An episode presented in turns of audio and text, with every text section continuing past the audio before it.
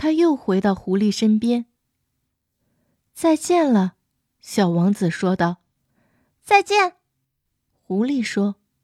喏，这就是我的秘密，很简单，只有你用心才能看得清。实质的东西用眼睛是看不见的。实质的东西用眼睛是看不见的。小王子重复着这句话，以便能把它记在心里。正因为你为你的玫瑰花费了时间，这才使你的玫瑰变得如此重要。正因为你为你的玫瑰花费了时间，小王子又重复着，要使自己记住这些。人们已经忘记了这个道理，狐狸说。